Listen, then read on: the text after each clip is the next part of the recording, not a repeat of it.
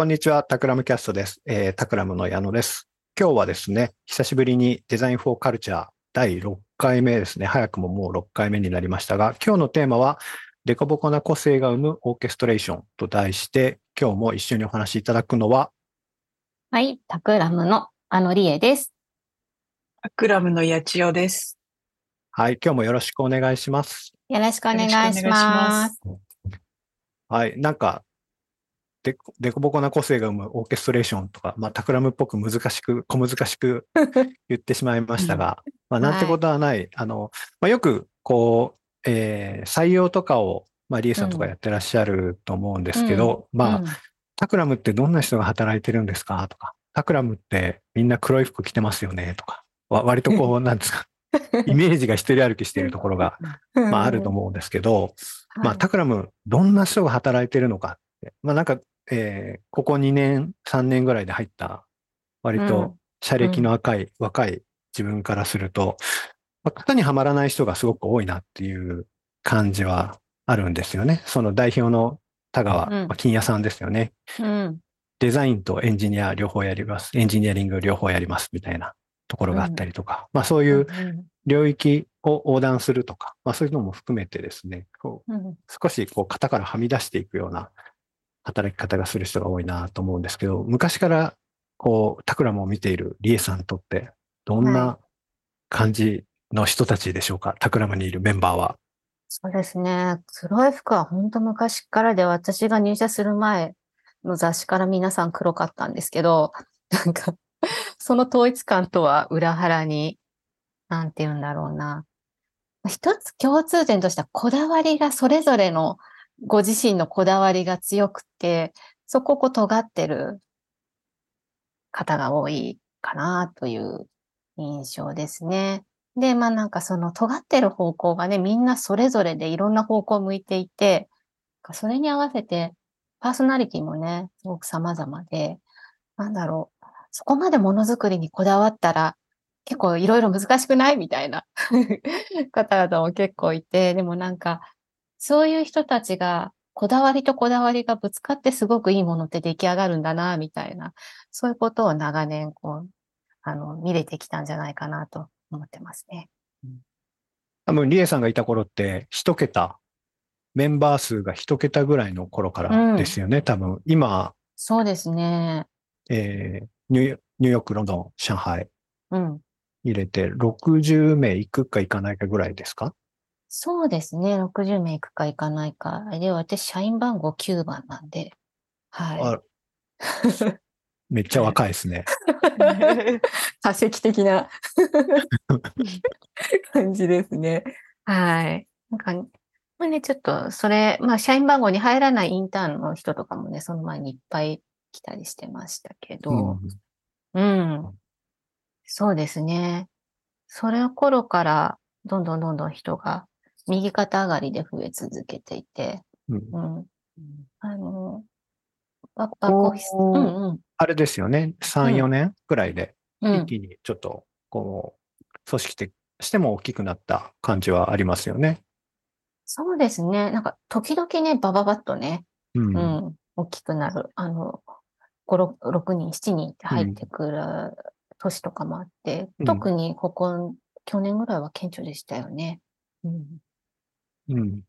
うんその、昔から知るリエさんの目から見ても、まあ今人数増えても、まあなんか、その、程度の差こそあれ、やっぱりこう、うんちょっとこう、枠からはみ出した人が相変わらず多いなっていう感じは変わらないですか？そうですね。なんか、枠からはみ出した、うん、これをやりなさいっていう会社ではなくて、やりたいことでこう、自分のプロジェクトを作っていってとか、あの、自分のキャリアを作っていってっていう、うん、話をしている会社なので、あのそうですね。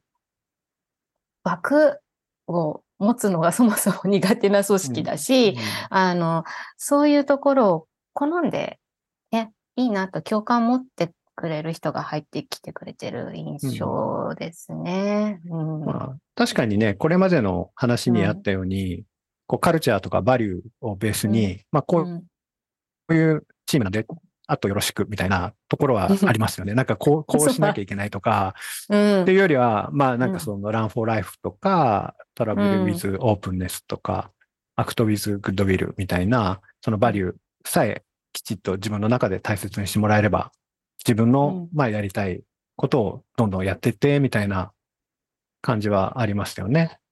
うん、そうですね。あの、まあ、ほとんどのね、えー活動がチームを組んでやる、まあ、プロジェクトなり、あの、まあ、内側の仕事なり、チームを組んでやるので、一定の、なんていうのかな、お互いをこうリスペクトするとか、あの、チームワークを大事にするみたいな、あの、共通の価値観、あとは、あの、すごく学びが求められる組織ではあるので、あの、学ぶことが当たり前みたいな、そういう共通の価値観をベースにしながら、あの、いろんな人たちが、そこさえ、なんていうのかな、ピン止めされていると、みんなが好き勝手にやっているようで、あの、実はそれが、その好き勝手が組織の成長につながっているっていう、あの、そういう循環をっているというかね、うんその辺を意識して作ってる組織かなと思いますね。うん。だから、その循環は、あの、いろんなベクトルがあった方がいいし、う。うんん。だから枠はない方がいいし、うんあの、スキルも今までない人大歓迎。スキル的にもね、大歓迎ですし、うん、パーソナリティも、そのさっき言ったような共通の価値観さえ共感を持ってくれていれば、あの、いろんなパーソナリティの方が入ってくれるのが嬉しいとうん思いますね。まあ、そうですよね。自分みたいなうんこう編集者もいれば、こうそう音音楽系の人もいるし、そう。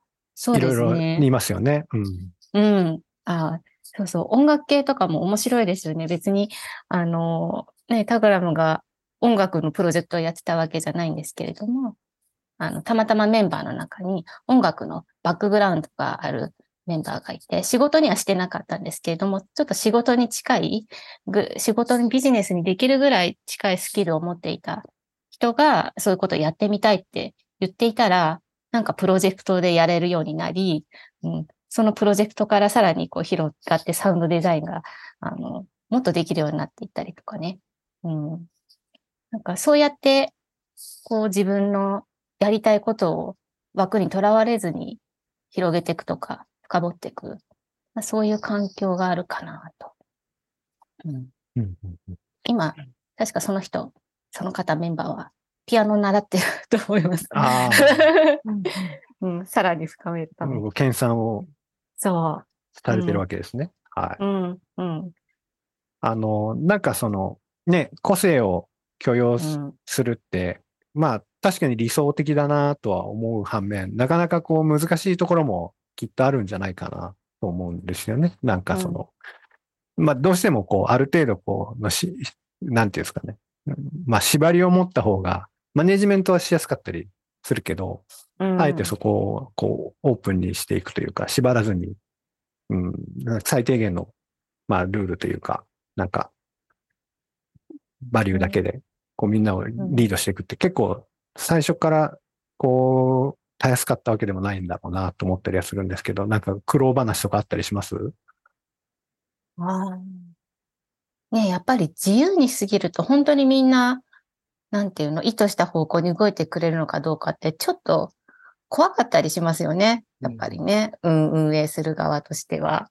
うん、その怖さがあるから、少しなんかこういろんな制度とかね、うん、こう、なんていうのかな、制限をかけたりとか、うん、枠をこう少しこう箱を作りたがる、作りたくなったような時はあり、うん、それが失敗する会社ですね。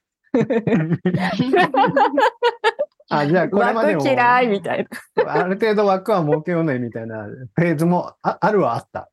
そう、まあまあ、プロジェクト周りとかもそうだし、なんていうの、その制度とか、今、うん。ライフとか、ブックとか、すごく自由な制度ですけど、うん。うん、t by t とかね、ううん。ん、あの、まあな、今な、もう二人なら、例えば t by t だったら二人で行くなら何でもいいよっていう、うん、うんだったけれども、もっとなんか、そうすると決まった人たちと行っちゃうから、あの、もっといろんな人と行ってほしいから、こういう制限設けようとか、うんうんうん、そういう制限を若干こう性善説がね、目減りしたような、そういうメッセージングになっちゃうと、もう急にみんな、もう、拒否反応。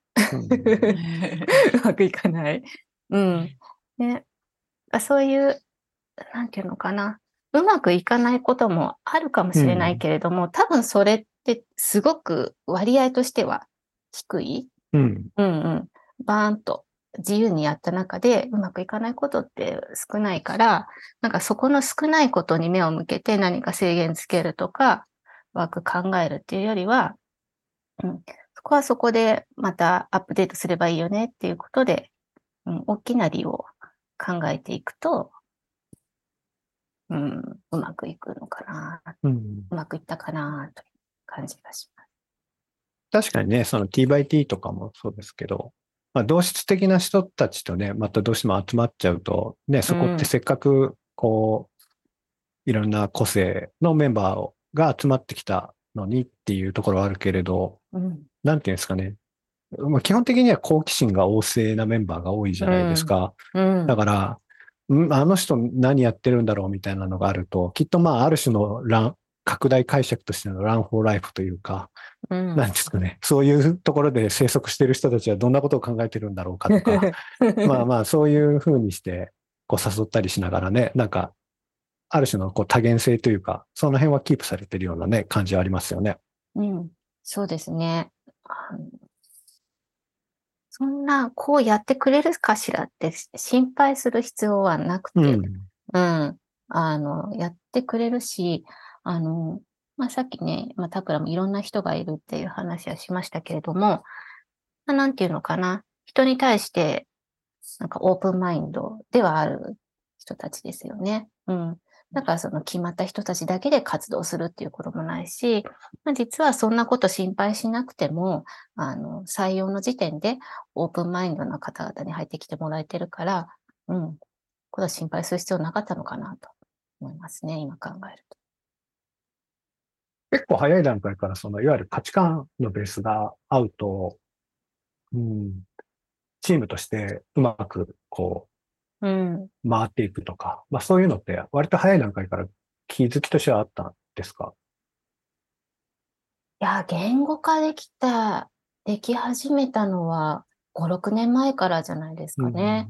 うん。なんとなくはあったと思うんですうん。よね。うん。で、なんとなくだけど、やっぱりその面接する人全員が、あの、一緒に働きたいなと思った方に入ってきてもらっていて、うん。うん。うんす そこを言語化するとこういう人だった。うん。うん、ことですね。それが5、6年前かな。まあ今ね、ジェンダーの関係でそういう呼び方はしないですけど、タクラムとどれくらいこう親和度が高いかみたいなね、ペルソナみたいなのありましたよね、昔ね。ありましたね。した。そう。なんていうの？なんだろう。タクタクラム燻製うん。うん。な、なんだったんでしょうね、あれ。うんなんて、みんな言語化が難しくてね、そう言ってましたけど。うん。まあ、まあ、要するに、さっきも言った、えーまあ、チームワークを大事にする穏やかなメンバーで、オープンマインドで、うん、学び続けるとか、好奇心があるとかね。まあ、そういうことだったのかな、と思いますね。うん。なんか自分がこうインタビュー受けたとき、こうん。う、タクラムに入る手前で何回、3回？くらいですかね、なんかインタビューがあったんですけど、うん。何ができるのかみたいな、こういう現状持ってるスキルに対してのこうヒアリングってあんまほとんどなくて、うん、なんていうんですか。なんか、うん割とこう、どういうことが好きなのかとか、まあ、それはその、仕事の種類もそうだし、まあ、普段のその、いわゆるカルチャー面とかも含めてですけど、なんか割とこう、うん、雑雑談って言ってしまうとあれなんですけれどね、なんかもう、ううん、そういう雰囲気で、割とこう、なんていうんですかね、パーソナルな輪郭を浮き彫りにするようなね、あの、うん。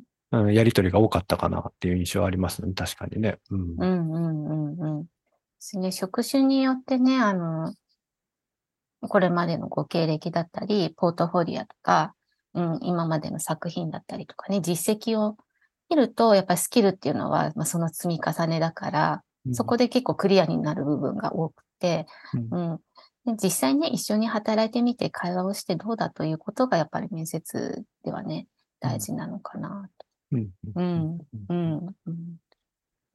その、いわゆる、こう、まあ、ある種の凸凹した個性を、まあ、なんで大事にするのかみたいなところで、まあ、いろんなね、そういう人が集まった方が面白いっていうのもあると思うんですけど、タクラムをこう語る上で、こう、まあ、一つのキーワードが、多分イノベーションみたいだったりそうでしますよね。うん。ううん。んうん、そうですね。うん。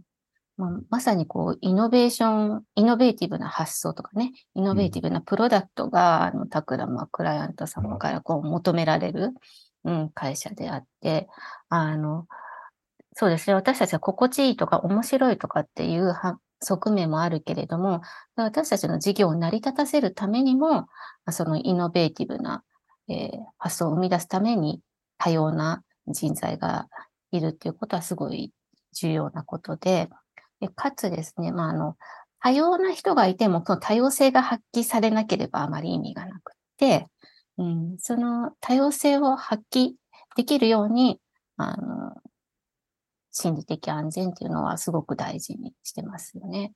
うんうんで、この心理的安全どうやって大事にしてるのかっていうと、まあ、一つはね、タクラムは上司部下っていう関係がない、上下関係がないっていう、うん、ところも、その多様性を発揮、えーさせる、させるというかね、うん、発揮できるようなこう作りの一つかなと思いますね。うんうん。確かにね、なんかこう、割とこう、発言に対しても、フラットなこう反応というか、まあ、そういうのもあるので。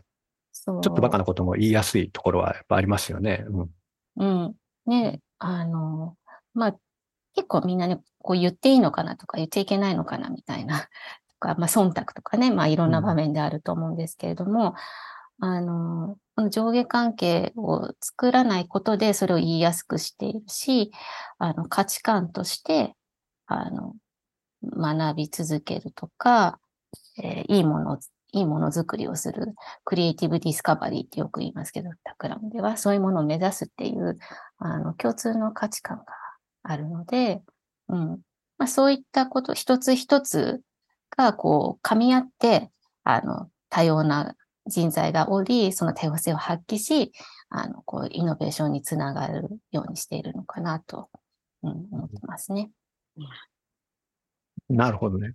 確に。かに。その、まあ、ある種の専門性ってすごいニッチじゃないですか。とうん。その、もううんその軸足として持っている専門性ってすごくニッチで、そこからまあ振り子振ってこう、多様性みたいな、まあその領域を越境していくことでのこう幅の広さみたいなものは出てくるけれど、うん。基本的になんていうんですかね、こう、あの、ミーティングとかでも、まあその、まあ、百発百中でイノベーティブかどうかっていう問題はとともかくとしても、よくわからない話をずっとしてるわけじゃないですか。多分自 自分すらも確信の持てない話を常にし続けているわけで、うん。その時になんか、こう、結構、な何も言いにくい雰囲気とか出てくると、ちょっとやっぱり辛いですよね。やっぱね、イノベーションって起こらないよなっていう。感じはありますすよね、やっぱね。うんうんうんうん。そうですね。なんか、2、3年前かな、あの、タクラムでは、あ、2年ぐらい前かな、コミュニケーションプレイブックって作ったじゃないですか。はい。うん。で、まあ、そこでは、だから、もやもやしたことをもやもやしてるとだけ言ってもいいみたいな、なんていうのかな。コミュニケーションの作法を、あの、書いてある、あの、タクラムのコミュニケーションのガイドラインがあるんですけれども、あの、その中でね、あの、ロジカルに説明しなければ、あの、話しちゃいけないみたいな雰囲気だと、それもそれでイノベーション阻害するんですよね。うん。ちょっともやってるけど、そこ深掘ってみんなでこう、傾聴しようとか、うん、そこから対話をしてみようみたいなことは、すごく大事だと思いますね。うん。なんかそのコミュニケーションプレイブックの中で、最近ね、ちょうどやったワークス、Work Style Sync。Sync？うんうんうん。あれもなんかすごく面白いですよね。あ、面白いですよね。あれは、なんていうの？なんていうんだろう 説明が。あの、働く、働き方？あの、みんなが、それぞれが好むとか、心地いいとか、あの、状況に合わせたその働き方っていうのはそれぞれ違うから、例えば、えっ、とね、ご家族の関係で、朝からは、朝早くは仕事できるけど、夜はあんまりできないとか、ミーティングではこういうこと考えてるとか、こういうことをさしてもらえると嬉しいみたいな、なんかそういったいろんな項目をそれぞれ書き出していって、それをお互い見せ合うみたいな、うん。うんそういうものでしたけど、意外と知らないことありましたよね、と思いました。うん。なんか、うん、いつも喋ってる人でも。うん、なんかいきなり意見を振られてもすぐには答えられないから、最後にしてほしいとかね。なんか そのそういう人いました？うん、あの、なんかね、そういう、あの、最初 C&R でやったんですよ、ワークスタイルシンクをね。で、その、うん。なんだろう、後からこうじわじわ来るタイプとか、なんか割と即興で言葉が出てくるタイプとか、うん。なんかまあうんうん。自分、だからそのミーティングの時に、うん。どう、まあ、いきなり意見求められたりするとちょっと困っちゃうから、ちょっ、と第一番目じゃないようにしてねとか、うんあの画面はちょっとオフにしがちだけど、悪意はないよみたいな、あうんななんであの人ズームオフなんだろうかみたいなこととかも、なんかうんもやらないような、その、あらかじめ僕こんな感じで働いてるんですけどっていう、一生懸命ですよみたいな感じの ことが、まあ、一覧できるシートですよね。ワークスタイルシンクっていうそうのがね。ですね。うん。うんうんうん。ななんかしか、あ、あ、あ、どうぞ。あ、なんかしかも自分からはちょっと言いづらいみたいな、自分から実はさっていうのも言いづらいから、うんそこに書いとくとみんなが自然に知ってくれるから、なんかすごくいいですよね。ああ、そうですよね。うんうんうんうん。わざわざ言うことでもないかな、みたいなことがなんか書けるっていうか。うんうんうんうんうんうんうんうん。そうだよね。なんか、ついね、自分のライフスタイルで、まあ、だからもあんまないですけどね。なんかちょっと夜ここでミーティングやりたいんだけどな、みたいなことが、なんか、ある方にとっては当たり前だけど、ある方にとってはちょっと当たり前じゃないみたいとか、なんかまあ、うんうん。メンバーが増えてくると、そういう考え方の違いもね、出てくると思うんですけど、うん。うんあのシートがね、見れると、その辺もこうクリアになって、なんとなくお互いをもんぱかり合えるというか、うん。うん。そんな不思議なシートですよね。う。んねなんか、こう、プライベートなことって、あの、なんていうのかな。妹だから余計に、そう、聞いていいの？違う、いけないの？みたいな、どっちかよくわからないってみんな。うん。なね、なんか、会ってね、食事しながらとかだとね、自然とそういう話になるかもしれないけれど、こう、リモートで、ズーム上でそういう話って、ちょっと、ど、どっちだっけ？やっていいんだっけ？みたいなこととかも、意外にみんなね、何でも聞いてくださいって書いてくれていて、うん、空気読んでくださいって、ごくわずかな人だけ書いてたけど、そうするとその方だけね、まあ、その時々によって、ちょっと、ね、様子を見ながら話せばよくて、実はほとんどの人がそんな気使わなくていいのかなとかね。うん。うん。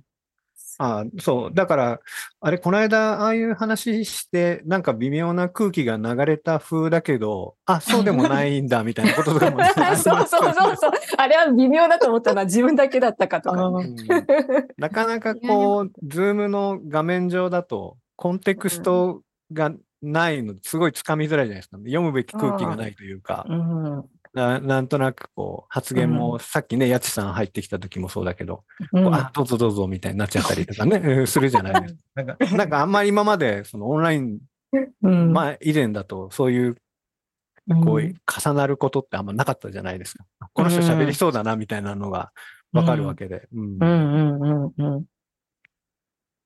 うんあれはすごくいいシートだなと思って。うんあれ、まあ別にね、タクラムが考えたわけではなくて、サンディがね、なんか持ち込んでくれた、うんうんうん。あれですよね、アイデアですよね。ど、どちらかかで働かれてた時の。ああ、そうですよね。ううんん。で、あれですね、オールハンズでね、みんなで書いて。ああ、ね、うん。大変でしたね。データ一回消えちゃって、みんな、あ、あたふたみたいな。なんか？ど私が、どうも私が原因だったかもしれない。あ、そうなんだ。あ、そうなの？あれ？あれ？そうだったの？あ、そうだったの？でもあれ、あれちょっと面白かったよね。みんながどよどよ。み、みんなが自分かもしれないって思ってるみたいなね。なそうそうそうそう、恐怖、どこ押しちゃったみたいなね。だから私だって知った時めちゃめちゃ怖かったです。うんまあ本当。でも、でもね、サルベージしてくれて、うん。あの、ロックもかかってるからね、今そういうことはないですけど、なんかでもあそこで、誰やったんだよみたいに風にならないのもね、また面白い。ねですよねうん、うん。みんな自分がどっか押しちゃったっていう、こう、恐怖心を持ちながらね。でもね、また書けばいいよねっていう、おおらかさをね、みんな持ってるからう。んうん。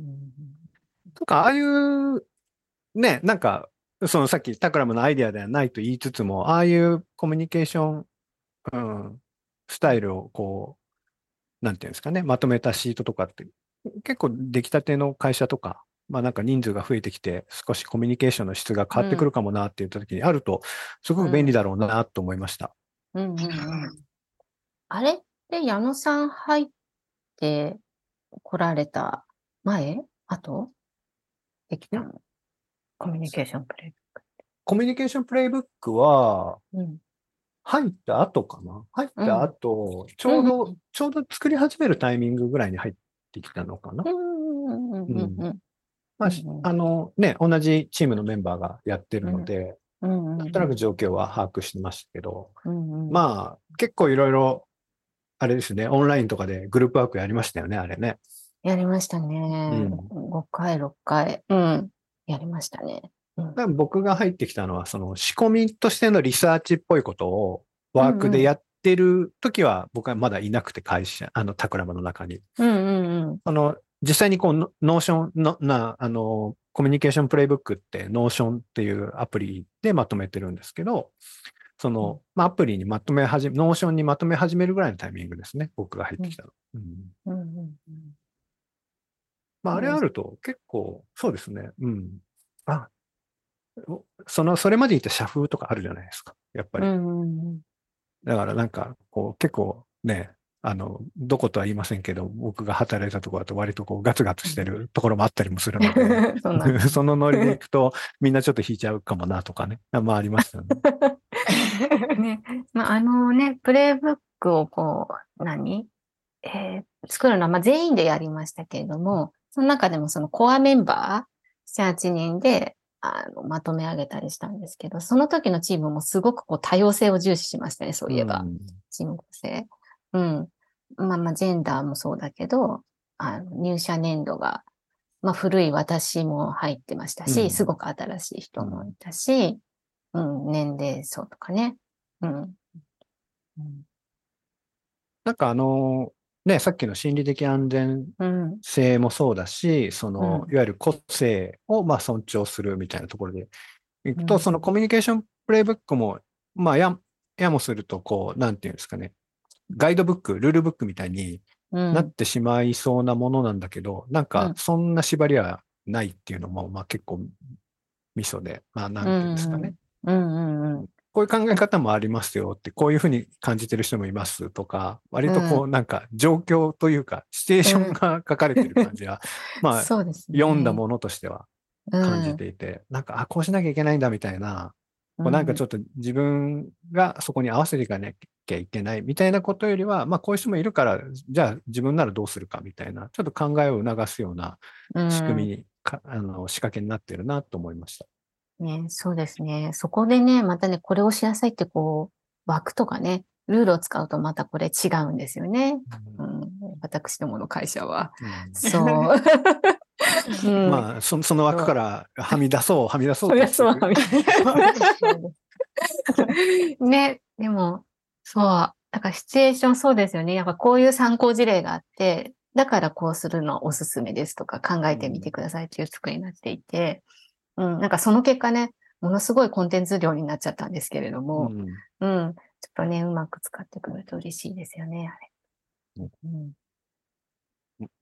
そろそろいい時間になってきました。ちょっと今日ね、だらだらっと喋ってしまいましたけど、うん。まあ、常に個性消すことなく、こうどうやったら、その個性をのびのびと育てながら、こうチームとして一体感を持っていけるのか、みたいなのをうん。緩やかな感じで話してしまいましたけれど、うんリエさんなんか言い足りないこととかありますか？そうですね。あの、ま、すごくこう多様な人に入っていただいて、多様な活躍の仕方をしてほしい。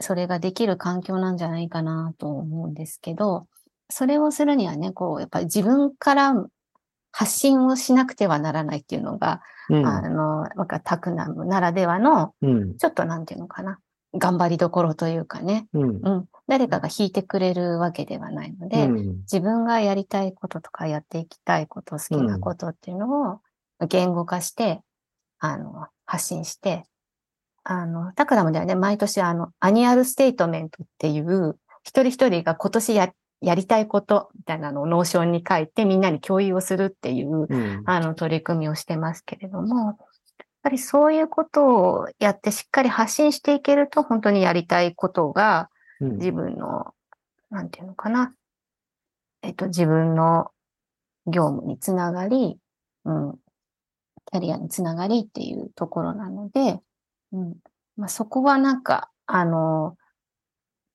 多様な人が活躍できる土壌はあるけれども、そこから先はそれぞれの頑張りどころなんだろうなと。うん、そこが大事かなと思います。うんうん、自分が大事だと思ったことは常に言葉にしていくっていうことも多分、まあ、うん個性をこうん、う守ったまん、守った中で何かこうやっていける術なのかなっていう感じしますよね。うん。やちさんなんかあります？大丈夫ですか？あ急に話を振らないでほしい。あ、ごめんなさい。いやいやいや。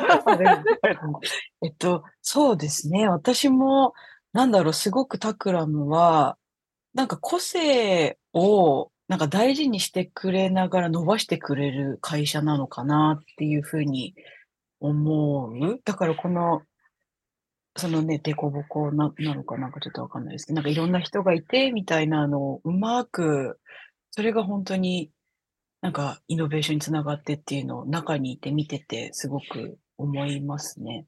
で、なんか、なんかこの話を聞いてて、なんかすごくタクラも私は居心地が良くて、それは自分もなんか、なんだろう、あなんでこれがこうしなきゃいけないんだろうって疑問を感じちゃうような人間なので、あ、だからなんかみんなとそこはなんか共通点とかって言いやすかったんだなっていうのをなんか聞きながら思ってましたっていう感じで。うん。うんうんうんうん。すごい、いい、いい、いい、のびのびとみんなが働けるいい会社だと思います。そうですね。なんか、うんそこはね、どんだけ、まあ、会社のサイズが変わってもキープしていけるといいですよね。うんうん。今日はこの辺で、はい、ちょっと緩やかな雑談会、まあ毎回雑談なんですけれど、はい、ゆゆるい。緩や。かな雑談会。ゆゆるくいつに、いつになく緩やかな雑談会ですけれども、はい。